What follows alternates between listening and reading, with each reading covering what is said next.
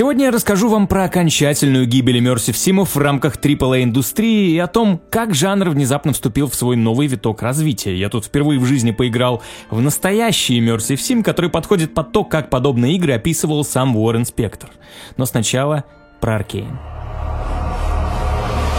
Ой, ребята, знаете, когда нам показывали Redfall, было ощущение, что это уже классический случай. Игра, которую неправильно продвигает издатель, но в итоге она окажется неплохим шутером с элементами иммерсивов и полюбит ее когда-нибудь потом после релиза. Но как же мы все были неправы. После Redfall хочется извиниться перед Ubisoft за то, как мы их методично хейтим уже который год, потому что авторы тех самых немного эстетских игр не для всех зашли на территорию Far Cry и выпустили, наверное, самый ужасный кусок кода за последние последние годы на AAA рынке. Только сразу обозначу, я не согласен с тем, что сама игра плоха концептуально. Она просто закончена где-то процентов на 25. Это банально недоделанный продукт, какой-то вертикальный срез. В целом, идея открытого мира, но с разнообразным аркейновским level-дизайном звучит неплохо, потому что тот же Far Cry с точки зрения открытого мира хоть и неплохо работает, часто генерит веселые ситуации, но дизайн всяких аванпостов у них унылый и незапоминающийся. В Redfall же типичный аркейновский почерк заметен заметен. Как правило, вам нужно проникнуть в какое-то уникальное здание со своими особенностями, в него есть несколько входов, ну и так далее.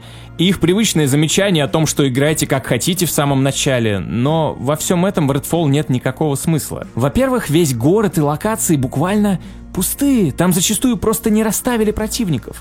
Во-вторых, ваш подопечный ничего не умеет. Я выбрал первого героя из списка, у которого есть орел, подсвечивающий врагов, и невидимость. Других я брать не стал, потому что, судя по описанию, они такие же скучные. Арсенал механик из Dishonored и Prey, которые были у одного персонажа, и то в урезанном виде раскидали между тремя, потому что игрок глупый и не сможет переварить столько информации. Исчезаю. И на этом месте мне все стало ясно про игру. Невидимость. В играх Аркейн. В играх, где весь кайф в том, чтобы нестандартно добираться до цели. Ладно, ладно, на самом деле я еще раньше понял, почему с игрой что-то не то.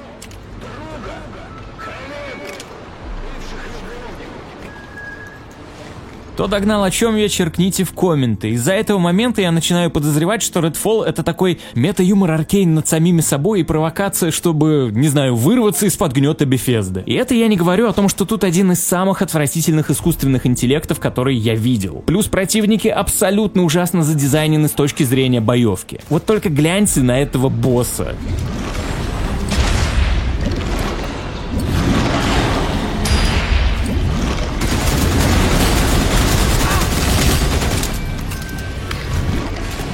У вас нет никаких альтернативных способов с ними расправиться, кроме как взорвать бочку, тачку или поджечь бензин, который разработчики сами разлили по всей карте вместо вас. Но благодаря отсутствующему ИИ в этом нету смысла, потому что вы все равно никуда нормально никого не заманите, разве что они сгорят случайно. Блин, вы даже не умеете кидать предметы.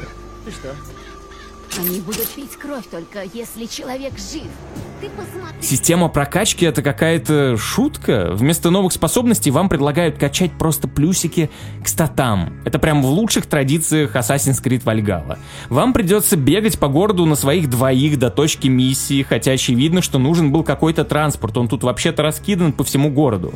При этом самый простой способ быстрее вернуться на свою базу это помереть, ведь в игре нет сохранений. Если вас убили во время задания, то вы телепортируетесь в стартовую пожарную часть. Когда вам зачем-то захочется зайти в здание тихо и не с главного входа, то скорее всего где-нибудь не сработает подтягивание, или вот тут вам очевидно намекают, что можно запрыгнуть в этот проем с крыши, но нет, там стекло, и это никак визуально не обозначается, да и прыжка вам не хватит. А привычных фишек с телепортацией из других игр Аркейн тут нет. Ладно, у одного из персонажей есть телепортация, но я ничего не буду менять и перемонтировать, потому что мне так же пофигу, как и создателям этой игры. Потом оказывается, что запрыгнуть можно с другой стороны в это окно, но придется шумом разбить стекло. Правда, противники просто отреагируют на это грозными репликами и не пойдут идут вас искать, потому что они тупые дегенераты. Да и в принципе в этом здании практически никого нет, а защищается оно примерно вот так.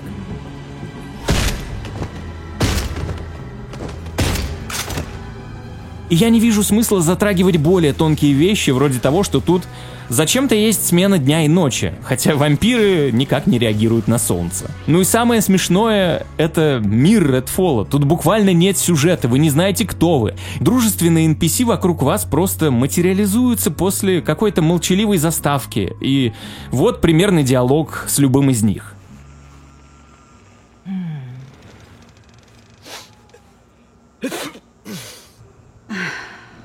Hmm. Hmm.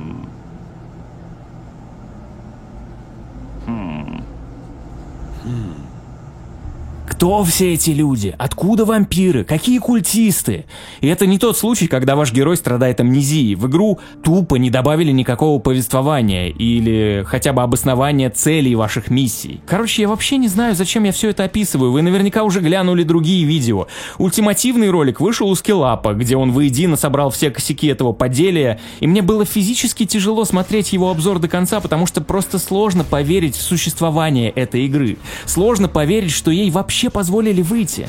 Я не считаю нужным это проходить, как-то разбирать и делать качественный контент. Разработчики не постарались, а значит зачем стараться мне? Тут ужасно все. Игра плохо управляется, целиться с геймпада практически невозможно даже в упор, ведь они не сделали динамическую сенсу при замедлении движения стика. Тут зачем-то горы ненужного лута. Новые пушки выпадают каждые 10 секунд. И главный вопрос, что здесь проходить в коопе? Зачем? Игра элементарная и тактика в ней не нужна. Лучше поиграйте в коопе в Far Cry. Это тупо, но хотя бы весело. И это я не стал затрагивать унылейшую эстетику игры, уже никому не нужный зумерский трэп в саундтреке и арт в духе нынешних трендов однотипных моделек для лутер-шутеров. Пожалуйста, пусть среди моей аудитории найдутся талантливые люди, которые замотивированы работать в индустрии и, возможно, переломят ситуацию своим видением. Именно 3D-художники воплощают выдуманные миры, в которых хочется проводить время. И если у вас есть тяга к искусству, то я рекомендую поискать себя в этой профессии, тем более это относительно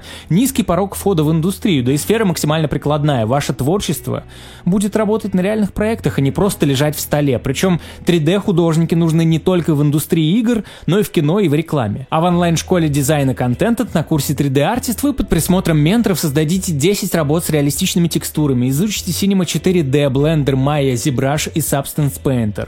Занятия занимают 6-8 часов в неделю, а весь курс это более 200 часов рабочего опыта. Все лекции будут доступны в записи в любое время, а общение с однокурсниками и менторами организовано в чате. Менторы курса создавали 3D для Базилевс, МТС, Яндекса, Рокетбанка, Тинькофф, ВК. Вы наверняка видели их работы, но просто не знали их имен.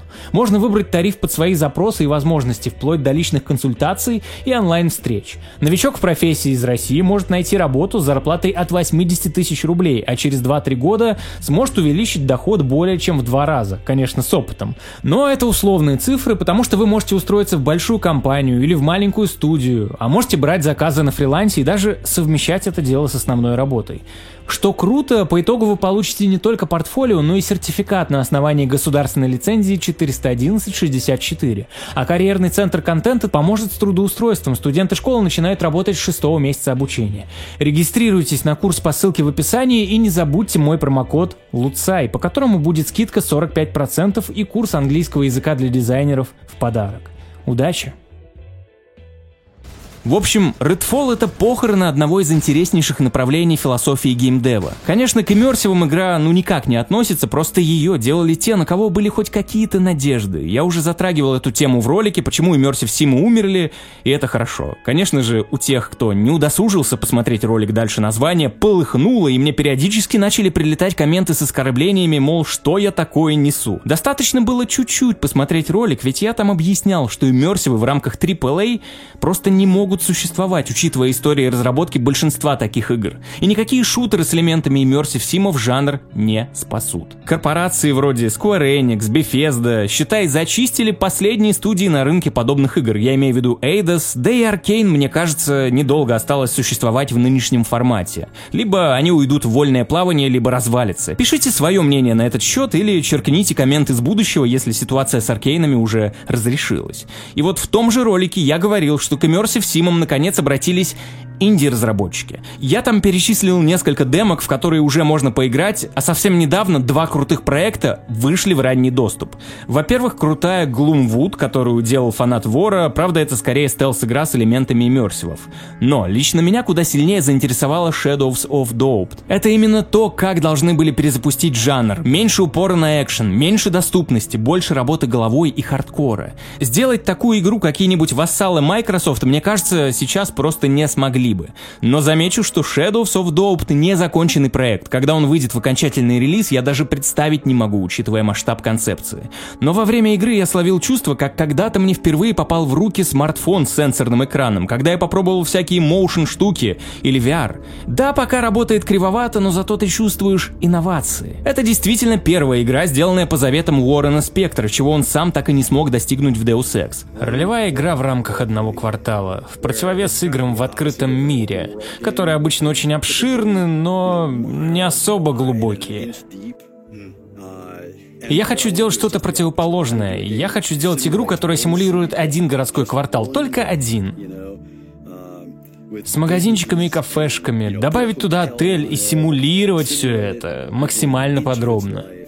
Добавить множество персонажей, каждый со своей историей, с фокусом на небоевом искусственном интеллекте. Ролевая игра в одном квартале. Я бы убил, чтобы заняться подобным. Вы играете за детектива, которому предстоит расследовать различные убийства. При этом мир вокруг — это небольшой город размером с городской квартал, который живет по своим правилам. У каждого NPC есть работа, собственная квартира, социальные связи, увлечения, расписание. Вы исследуете жизнь NPC, ищете зацепки, и это помогает в расследовании. Миссии и город создаются процедурно, поэтому игра превращается в какой-то безумный генератор ситуации. Вы можете прийти на место убийства раньше, чем оно произойдет, и его предотвратить. Ладно, на этом футаже я ничего не предотвратил, я просто понажимал какие-то кнопки на компьютере в комнате охраны. Из-за того, что я не разобрался в интерфейсе, камеры начали во всех стрелять. Эта игра абсолютно безумная. Ну, вообще, во-первых, осуждаю, а во-вторых, нужно было сделать эту механику более интуитивной, чтобы не было таких ситуаций, и они не запарывали прохождение. Один из подписчиков, Кирилл Лебедев, в комментариях под постом в моем телеграм-канале рассказал такую историю. Идет расследование, и он обвинил какого-то чувака, хотя тот был супругом убийцы. Когда Кирилл начал новое дело, то так совпало, что этот невинно обвиненный сам стал убийцей. И здесь можно додумать кучу всяких повествовательных подтекстов, вплоть до того, что бывший подозреваемый сошел с ума после посадки своей второй половины и решил таким образом отомстить обществу. Либо это его защитная психическая реакция. Короче, в Shadows of Dope много эдакого метаповествования. Формально прописанного сюжета нет, но вы сами его додумываете в зависимости от обстоятельств, которые подкидывает генерация. Я бы сравнил игру с Dwarf Fortress, только в более доступной форме, в том числе визуальной. Ну и она чуть сильнее ограничена концепцией детективной работы. Плюс, что самое главное для иммерсивов, это полный контроль персонажа персонажа и вид от первого лица. В этом плане Shadows of Dope переплюнула любую другую игру жанра до нее. Практически все объекты вокруг интерактивны и не только валяются, чтобы вы просто могли их поднять. Большинство из них функциональны. Всякие выключатели и лампы включаются, по телефонам можно звонить на любой номер. Еду съесть, инфраструктуру домов можно использовать в своих целях, например, полностью обесточить этаж и даже заблокировать этаж аварийной дверью, отключить камеры, посмотреть записи с камер, чтобы узнать, кто выходил из квартиры, врубить пожарную тревогу и так далее. Дверь, как в правильном Immersive Sim, можно взломать отмычкой, выломать, просто постучать и дождаться, пока откроют, или обойти через мои любимые альтернативные пути. Каждый предмет может стать потенциальной уликой, не только мятые записки или электронная почта, в которой написана конкретная информация. Например, вам нужно вручную собирать образцы отпечатков с помощью специального устройства. Если отпечатки на каком-то предмете или рядом с ним, то это может помочь в расследовании. И у всего этого есть обратная сторона. Игра душная. Душная по-хорошему, для тех, кому в удовольствие изучать каждый сантиметр места преступления. Порой там можно застрять на час. Допустим, в стартовой миссии, которую разработчик специально заготовил, чтобы игроки врубились в геймплей, в квартире убитого можно собрать до 30 улик. Собирая их, вы узнаете, кем он работает, чем увлекается, что он встречается с какой-то женщиной и любит посещать одно конкретное заведение в городе. В итоге у вас откроются несколько направлений расследования. Пойти по ним можно в любом порядке. Причем любая из ниточек может вообще ни к чему не привести, но вы вы потратите время. И вот такая продвинутая симуляция детективной работы может многих оттолкнуть, ведь современные геймдизайнеры уже приучили нас к тому, что игра постоянно должна вознаграждать. Но Shadow of Doubt не про это. Единственная награда — это процесс. Вы должны кайфануть от самого себя, от своих творческих решений.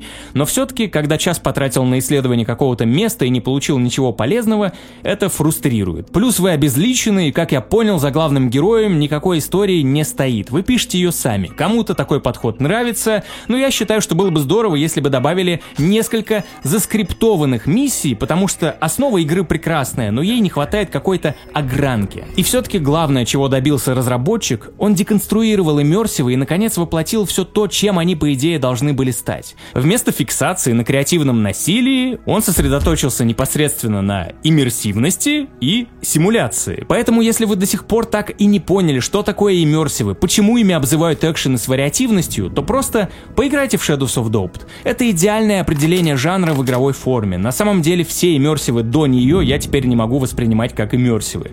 Я не побоюсь этого слова, перед нами первый настоящий иммерсив сим. Упомянутый Уоррен Спектр хотел в своем Deus Ex передать опыт настольных ролевок в видеоигровой форме с нормальной графикой, а не в виде текста. И вот только в 23 году у инди-разработчика это получилось. Во многом получилось просто потому, что наконец такое позволяет сделать железо. Комп от Shadow of Doubt превращается в турбину самолета, но во время игры понимаешь, что ресурсы тратятся не на кубический графон. Судя по всему, их сжирает огромное количество переменных, которые учитывает игра. Я не программист и не могу объяснить, как все это работает технически, но часто мощности того же процессора уходят не только на всякую графику, а еще на искусственный интеллект и всякие геймплейные расчеты. И в Shadow of Doubt я вижу, куда на самом деле нужно утилизировать утилизировать мощности игрового железа. Все думали, что вместе с новым поколением консолей мы получим уже не сотни зомби, как на экране в Days Gone, а целые тысячи. Получим больше симуляций. А в итоге, видимо, все будет тратиться на картинку, как в демке The Matrix Awakens, причем в 30 FPS. Поэтому она меня, если честно, не очень впечатлила, потому что к этому графону привыкаешь за 10 минут. Но в кубической игре про детектива я как будто впервые почувствовал нотки настоящего Next Gen. Да, чисто визуально она многих оттолкнет, и можно найти другие игры с системным системным процедурным геймплеем не хуже, которые генерят истории, но все они обычно в визуальном плане очень схематичны и не дают тебе почувствовать атмосферу места. А Shadow of Doubt хоть и в таком графическом стиле, дает. Конечно, многих отпугнут тормоза, стрёмное управление, удобство пользователя тут пока на последнем месте и вообще это ранний доступ, но я просто рекомендую вам с этой игрой познакомиться, чтобы примерно понять, куда на самом деле могла бы двигаться индустрия. Это как экспонат на выставке достижений промышленности. Я, кстати, подумал, что индустрии действительно не хватает какой-нибудь такой выставки. Понятно, есть тысячи локальных геймдев-сборищ или геймджемов, но чтобы было место, где можно познакомиться прям с самым передовым опытом разработчиков. Не просто лекции в духе GDC, а прям про продукты, необычные вертикальные срезы и все такое. Мое мнение, что вот такая херня с Redfall происходит не только потому, что процессы в компаниях сейчас деградировали, но и потому, что банально нет какого-то обмена опытом. Вместо того, чтобы разные студии вдохновляли друг друга, самых крупных разработчиков выкупили корпорации, и эти студии ваяют там что-то под тысячи НДА, выполняя хотелки тех, кто отвечает за бизнес, но в самом геймдеве, походу, не разбираются, а просто следят, чтобы разработчики сдали работу к сроку. А в каком виде, неважно. В который раз я повторяю, что все проблемы проблемы AAA-индустрии из-за закрытости, разработка непрозрачна, а обратной связи нет. Только и слышно, что Xbox и Sony устраивают подковерную грызню за какой-нибудь Call of Duty, а других интересных новостей из мира индустрии как будто бы и нет. Я относительно недавно выпустил видос с названием «Корпорации умирают». Так вот, они не только умирают, но еще и убивают хорошие студии. Но судя по тому, как потихоньку начинается возрождение иммерсивов в Индии, может оно и к лучшему. Я думаю, что время масштабного продакшена и многолюдных студий уходит. Когда-то подобное произошло с музыкальной индустрией. Появились стриминги с алгоритмами, а запись теперь доступна кому угодно, поэтому гораздо проще стало продвигать себя самому и заниматься творчеством. Думаю, то же самое рано или поздно случится с играми. Все эти нейросети и генерация должны помочь переформатировать подход к игровому дизайну, ведь в нынешнем виде AAA-индустрия просто накачанный деньгами мыльный пузырь, который устал от самого себя. Будущее за теми, кто может работать маленькими составами и монетизировать сами себя.